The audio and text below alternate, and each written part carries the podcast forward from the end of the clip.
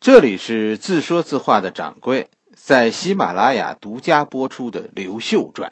今天咱们讲《刘秀传》的第八回——赤眉军。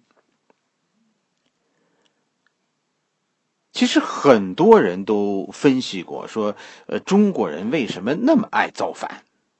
确实，我们历史上的动乱呐很多。其实说来说去，这和我们的信仰有关。我们造反的原因，竟然是因为我们这个民族——中华民族，其实在思想上自由。过节了，是吧？马上就要过春节了，咱们今天就说说你心中的家和你追求的自由。咱们这一回讲讲赤眉军，为什么呢？以前不是讲过了吗？怎么现在又讲？赤眉军其实很重要。赤眉军走过的道路啊，大体上就是以后农民革命的道路。农民革命这点事儿困扰了中国一千多年，最终都没有办法解决。我我们就跟不长记性似的，一次又一次的重复着这种社会动荡，却始终没有办法解决。咱们上一回说了，每六十年一次破风破谷。其实。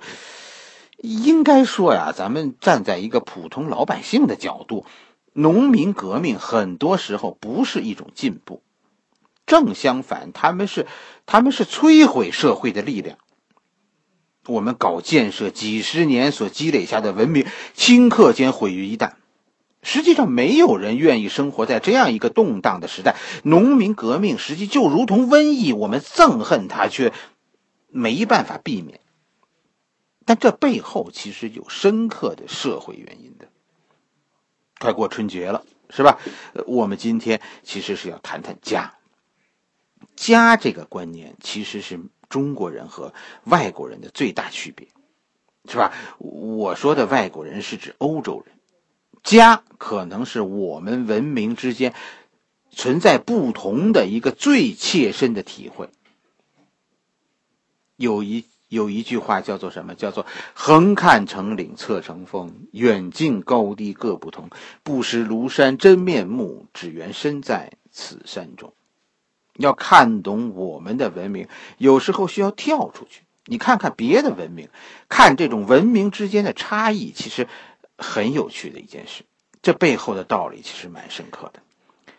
咱们现在一提到欧洲，我们总觉得欧洲代表了私有制的。起源是吧？代表了建立在私有制基础上的自由和民主。可是你可能不知道，很很多人都认为欧洲就没有过真正的土地私有制。欧洲的封建制是建立在宗主的基础之上的。领主，领主是什么意思呢？就是我们中国的诸侯，他们叫国王。诸侯拥有的土地。诸侯拥有土地，这是欧洲封建制的核心。凭什么拥有呢？国王凭什么拥有土地呢？因为宗教信仰。欧洲人信仰基督教，生下来就相信世界上的一切都是属于上帝的。这其实有这个共识，其实就好办了，对吗？上帝是有代言人的，谁呢？教皇。你信上帝，你就得听教皇的。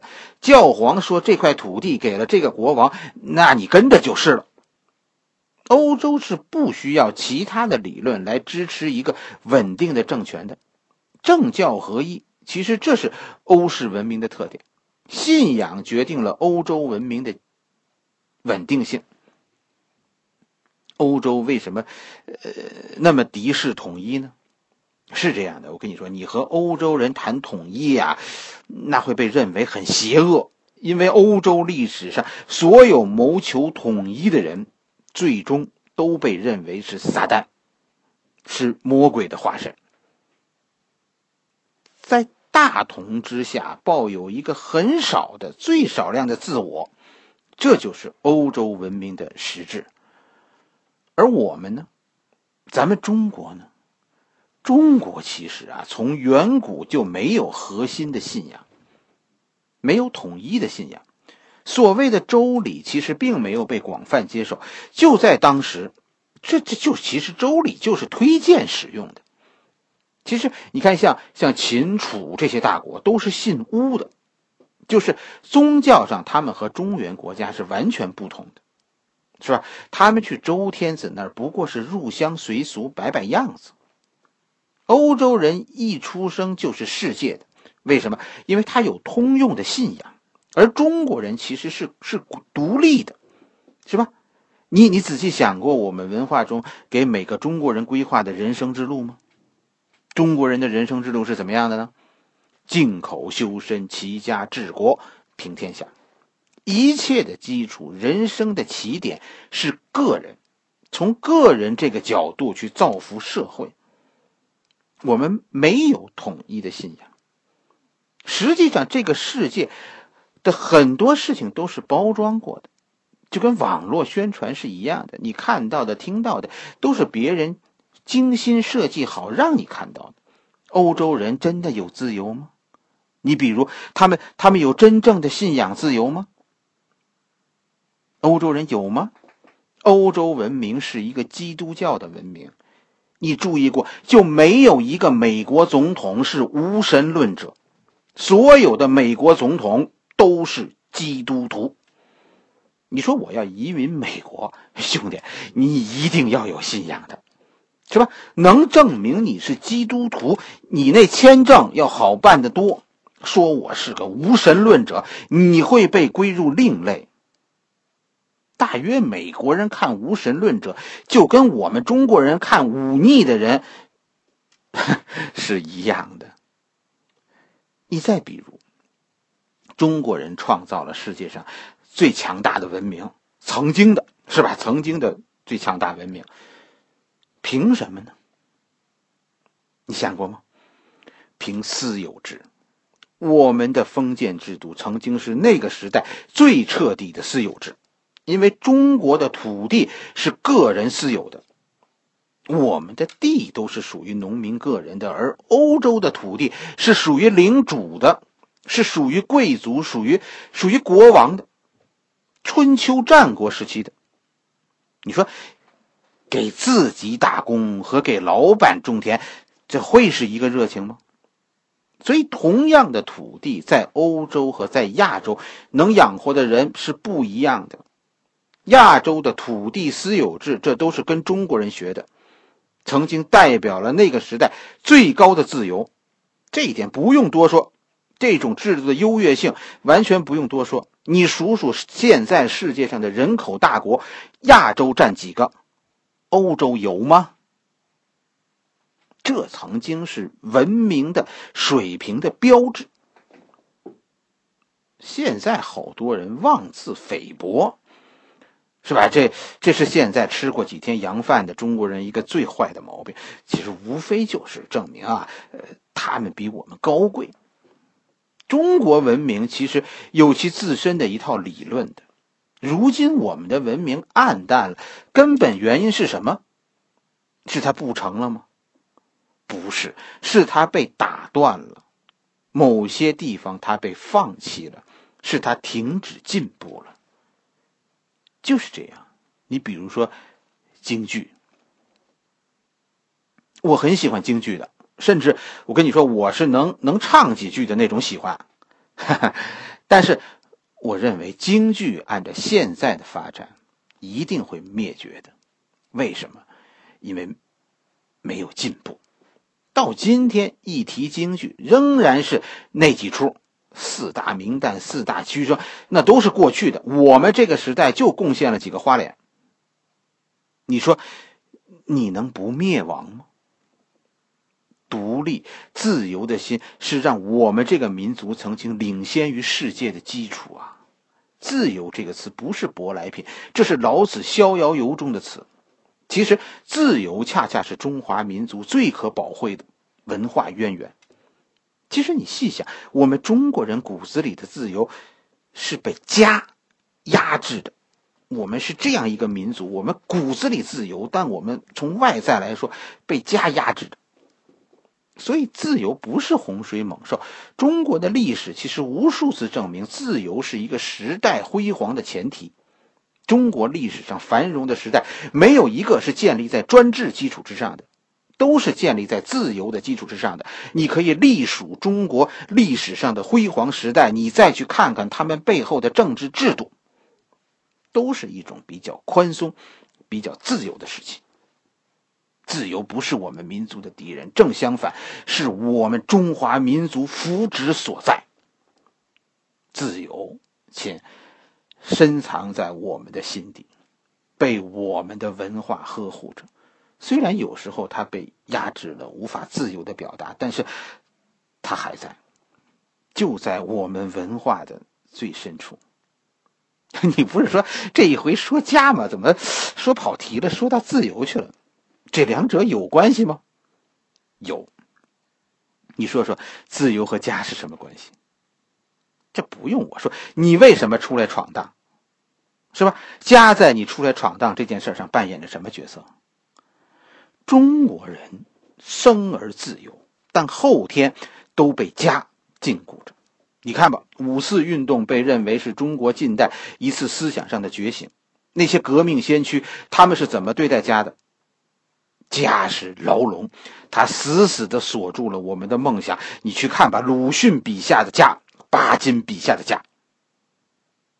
历史上的中国人曾经是狂荡不羁的，一个被传统的中国道德支配思想的人，他可以背叛领袖，我们管这叫良禽择木，良臣择主。同样，一个思想上被传统道德支配的人，他可以说不遵守社会的道德，这叫什么？这叫行大事不拘小节。我们甚至可以突破一切社会的制度，什么宗教信仰我们全不管。我们说这叫这叫什么？这叫王侯将相宁有种乎？我们其实，在外人看来是可以完全不受任何约束的行动行为的。我们做事可以不受约束，这是我们中国人，在很多外民族眼中的样子。但在同时，我们也也很温顺，我们被约束着，被家死死的约束着。家和自由是是相生相伴的，这是一对矛盾，他们一起构成了我们。中国人的文化，我们向世界传播的中国文化，其实就是中国人骨子里的自由和对家的依恋。我们无法突破家，有两个事我们是必须做的：父亲永远是你的天，儿子永远是你的地，对吧？我们这部书，它一开始的名字叫《讲给儿子听的历史》。它就是我讲给自家小孩听的故事，后来一时兴起说，放到网上来了，也讲给大家听。但我跟你说，历史只有讲给儿子听的那一部分，才是真心话呀。你可以听听评书，忠臣孝子永远是主题，是吧？呃，陈鹏可以没有国，他可以给王莽当状元，但是他有老妈，有家。老妈一句话，陈鹏就归顺了汉军，哪管王莽曾经怎样厚待自己？陈鹏这个行为还不是还不是最决绝的，对吧？还有个吴汉呢，同样是同样是这个刘秀传里，王汉这个吴汉，这是这是王莽的女婿，后来为了家，也是因为老妈一句话。你看过京剧里的吴汉杀妻吗？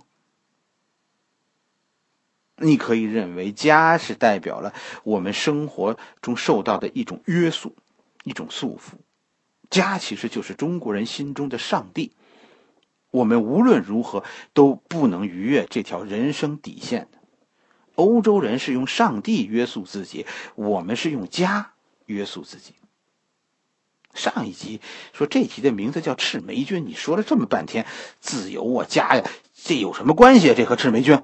你这要是作文不及格，因为跑题了，不是的，你明白了自由，明白了家，我才好给你讲什么叫农民革命？革命这个词儿，它最原始的解释，你查吧，就是用暴力改变政权的意思。中国的各级政权，中国历史上各个朝代的政权，都是按照我们文化中，呃，的家的形式组建的。各级领导其实都是家长，一层一层的家长。革命的本质就是儿子推翻爹。所谓的革命就是砸碎家，不是所有的农民暴动都有资格被叫做革命的。农民暴动是分成几个级别的，只有最高级别的农民暴动才叫革命。这和我们家里的呃各种暴力的冲突其实是相对应的。咱们就结合家讲讲革命，讲讲暴动。第一个级别的暴动叫骚乱，对吧？什么意思呢？农民笑聚山林，甚至于占领一些小城市。但是我跟你说。骚乱和以后的这些这些暴动的区别，就是骚乱他们是没有政治主张的，通常情况下都是说我要吃饭，这就和家里儿子管老子要钱，呃，爆发口角是一样的，是吧？儿子有用钱自有儿子的道理，老子不给，其实 有老子的难处，对吧？这其实不是不可调和的矛盾。赤眉军在公元二十年以前。在这以前，其实都是骚乱。赤眉军割据一方，其实要求很简单，就是要吃饭。他们没有政治主张。其实，在历史上，这样的骚乱最终很多都是以被招安而结束的。就是说，老爸最终啊，还是要要给钱的。农民暴动的第二个级别，是吧？第一个级别不叫骚乱吗？第二个级别就是建立政府了，武装割据，自封诸侯。其实这个时候，就相当于什么呢？相当于我们家庭里的事就儿子跑出去单过了，是吧？我不再回家了。赤眉军在公元二十年到二十三年，王莽开始剿灭行动以后，就是这个状态了。武装割据，建立了自己的政府了。农民革命、农民运动的第三个级别，那那就真的叫革命了。开始有自己的皇帝了，这其实通常情况下都是有坏人掺和进来了。你现在在在在很多情况下是吧，在咱们家里，这就是父子俩呀，一开始不和，可闹着闹着，这现在就看见叔叔大爷们的影子了。现在就不再是父子矛盾了。其实到了这个时候，所谓的暴动也好，革命也好，就不是父子能控制的了。那革命的最终结果也多数都和父子无关了，真的没有哪场革命最终是儿子推翻老子的。说儿子推翻老子自己上台，这都是大逆不道的。多数情况下都和农民无关，农民革命了半天，最后上台的其实是另一股贵族。绿林赤眉革命的最终结果是什么呢？是刘秀上台。这就是父子不和，最终便宜了外人。所以你看，其实我这个人心里头啊，很矛盾。这种矛盾是是每一个困扰着每一个中国人的。只是你有没有意识到？一方面，我真的认为自由精神是这个时代繁荣的基础。我心里充满了对专制的不屑。我认为，就我看到的历史来说，专制的时代都是中国走向衰败的时代。而自由的时代是中国繁荣的基础，可是同时我又认为，这事儿也不能太自由。自由的一个结果就是儿子没规矩，最终这要出事儿的，是吧？我们都生活在现实中，我们中国今天在世界中，咱咱们中国周围叔叔大爷一大堆呢，都围着你身边的，就等着你父子反目呢。这其实就是，呃，中国文化的现状。自由是大趋势，没有自由，不释放我们深藏在心中的力量。所谓的民族复兴，没有自由这个条件，那那就是水中花。但是，真的不能够像有些人说的，实现所谓的所谓西方那样的民主。实际上，我们和西方不同，我们中国人的思想是没有基督教的限制的。我们生性自由的，我们做事现在是没有底线的，是因为家有家了，我们做事才有的底线。真的打碎了家的束缚，我们按照西方那一套来，我觉得可能还不如现在呢，是吧？老爸管着儿子，儿子也不至于做出太出格的事情。确实，我心里很复杂，很困惑。我知道没有家，我的生活将海阔天空。我我现在自由的梦想都在那边呢，但同时我又深爱这个家。我甚至相信，我全部的幸福都在这个港湾中。哎，于是我就能理解刘秀，是吧？我我就能理解那些呃出去闯荡，最终在春节急急忙忙赶回家的人。他们虽然啊说说急不可待，但口袋里却穿着揣着往返票。作为儿子，我深爱着老爸；作为父亲，我也希望被儿子深爱着。我准备给我的儿子以我没有的自由，在但是在这以前，我才要给他讲这些故事。我要把家深深的印在他的脑海中，将来他们就是走到天涯海角，也是一个心里有家的人。只要心里有家，不管你说什么语言，你都是中国人。其实有一件事情是一定的，你对家的信仰其实是天生的。即使你家一贫如如洗，只要你在一个比较正常的家庭环境中长大，你的思想、你的行为大体上都是有对家的依恋的。这不是谁刻意教给你的，也不是哪个皇帝教育的结果。其实你细想，我们所有的教育说的天花乱坠，但大体上都是要你离开家的。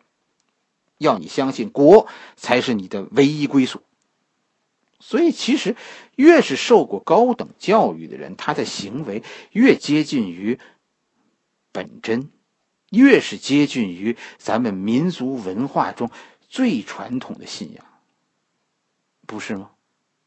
跟你一样出来打工的人，是不是都是受过教育的呢？我家受过最高教育的人，现在都出国了。赤眉军一开始造反，咱们说完全是因为生活不下去，是吧？王莽那个时代是什么样子的社会呢？是吧？我心中，呃，那个社会是一个满嘴大话，全是大道理，是吧？你听哪个官员说，都说的头头是道，谁讲话理论水平都很高，各个官员都争当道德模范，表面上思想上都特别进步，但实际上这是一个腐败的社会。各级官吏层层腐败，社会上下是一片颂扬，但实际上民不聊生。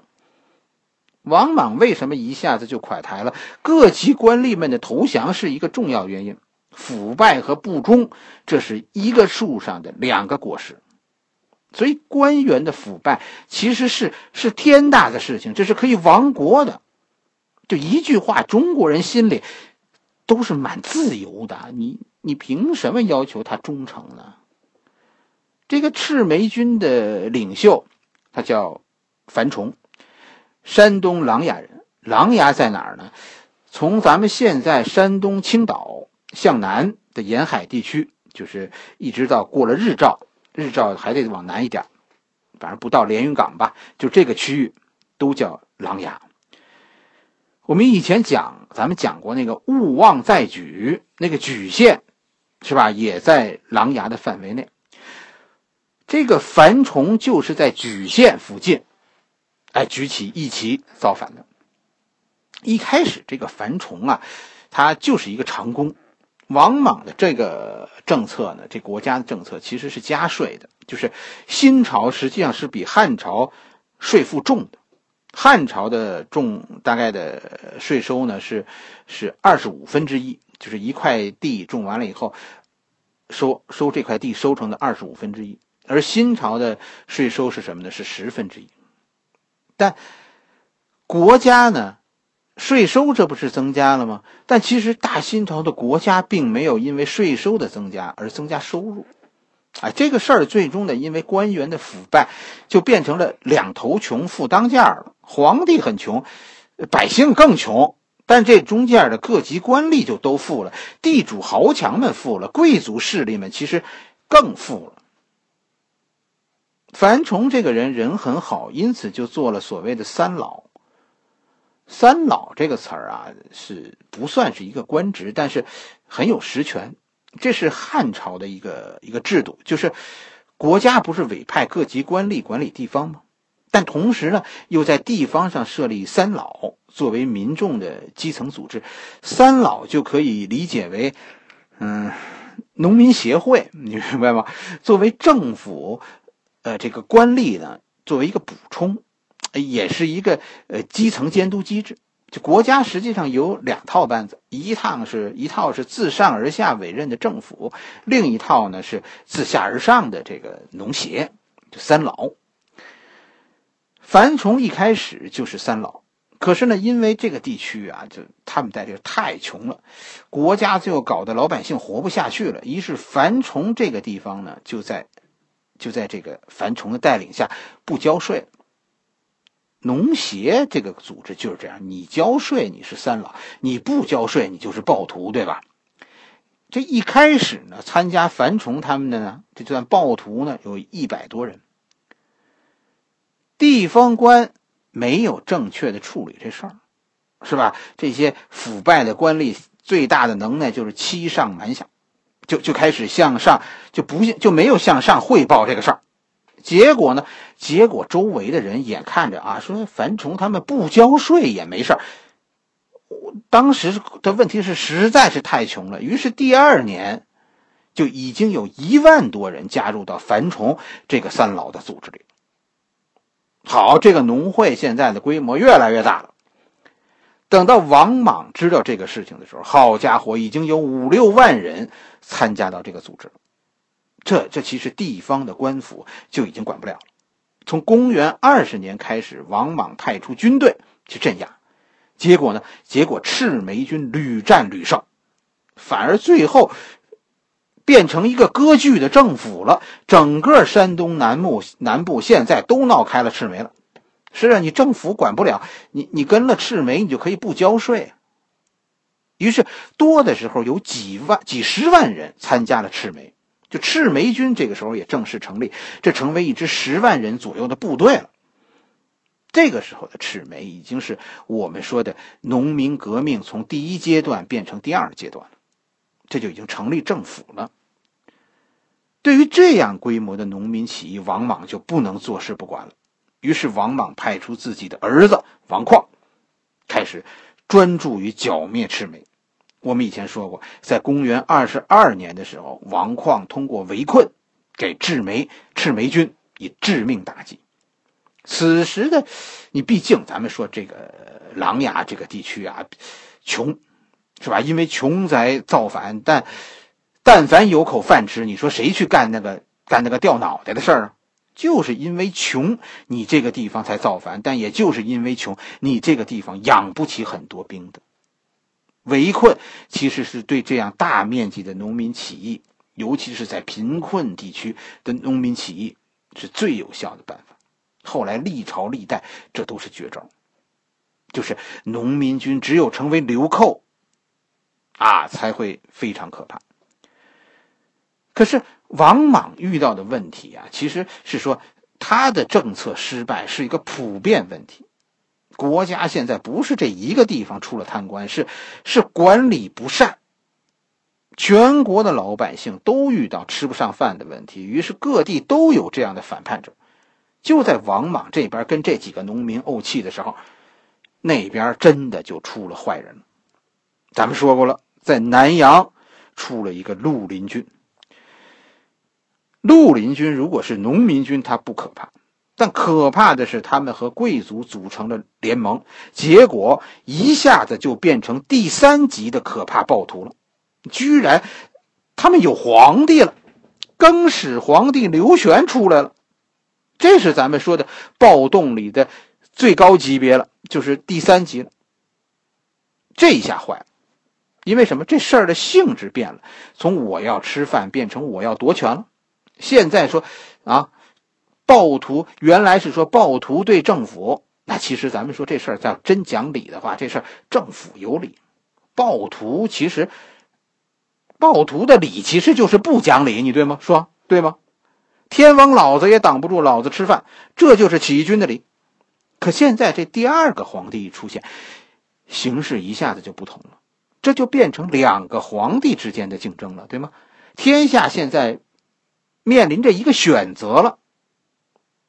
兄弟，你是跟着交税的王莽干呢，还是跟着不交税的刘玄干呢？这件事的性质变了，从老爸教训不听话的儿子，变成爸爸和叔叔大爷们竞争上岗了。其实，你看中国的政权更迭，其实决定因素不是你死我活，而是倒戈。最终不是新皇帝把老皇帝斩尽杀绝，而是老皇帝的班底儿最后都跑到新皇帝那边，于是老皇帝垮台了。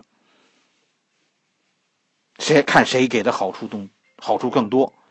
咱们中国的家天下，你要是看透了，其实很有趣的。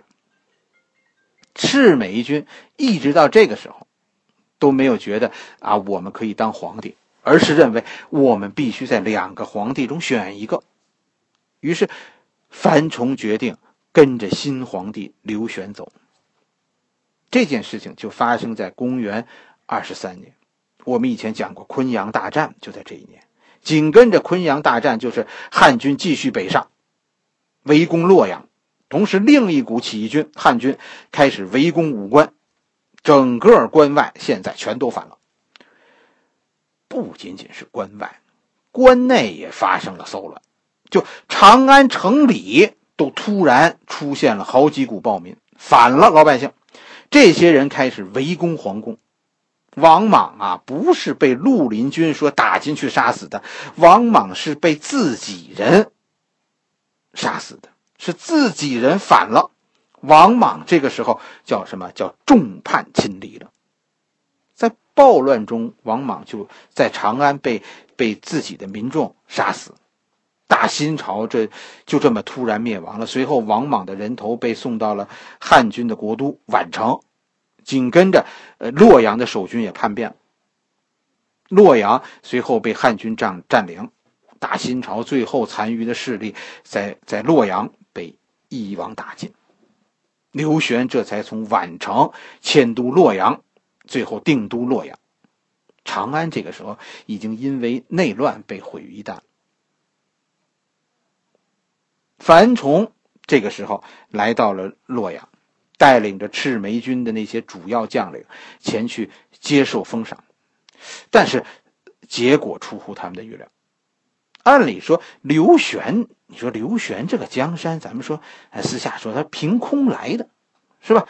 这个人应该出手很大方，也确实在此之前，刘玄就是这样一个表现。刘贤一方面继承了汉统，但可可是并没有遵守刘邦当年的白马盟誓。就是那个非刘不王，非公不侯，有违此事，天下共诛之。就就刘邦的那个那个约定。此时的刘玄开始大封异姓王，列侯最后封了不计其数。可是赤眉军樊崇和他手下的十几个将军，最后就这二十几个人吧，连一个王爵都没有，都是被只是被封侯。这引起了赤眉军的不满。是人家，人家赤眉军比你起义早，是吧？和王莽作战更坚决，损失更大。如今你凭啊凭侥幸得了江山，你把人家丢在一边，甚至于把人家当当要饭的打发，是吧？这多少看着不仗义。此时的刘玄啊，实际上已经乱了。有些人说刘玄因为胜利而发飘了。可能可能确实是这样，但恐怕呀，另一种可能也是存在的。就刘玄这个时候已经失去了对大局势的管控。就是这样，刘玄上台其实和他自己没关系，不是说他多优秀，不是这样，是是说大家现在需要有一个皇帝。刘玄当皇帝是因为血统。刘玄最大的失误其实就是他杀了刘演，这其实你。你当皇帝是是两派人斗争的结果，对吗？刘演这一帮人现在死绝了，使得原本两个两派斗争的局面突然一下子一边倒了。现在农民军这边一下子就控制了局势。其实咱们说对赤眉军的态度，你看着这就是小肚鸡肠。以后其实种种冲突，哎呀，真的格调不够高，这就看着为了一口井引发的两个村子之间几代人的血案，这这这就是这么大体上就是这么件事儿。刘玄的故事别着急，咱们咱们以后还会讲，这故事特有特有意思。反正封侯的这个结果引发了赤眉的不满，原本已经归顺的赤眉军，在这以后不久一年多反叛了，赤眉军最后成为决定天下走势的一支决定性力量。这个错误是刘玄自己犯下的，史官们都说这一切是因为刘玄的傲慢。好了。这一回我们的故事先讲到这里，下一回我们继续。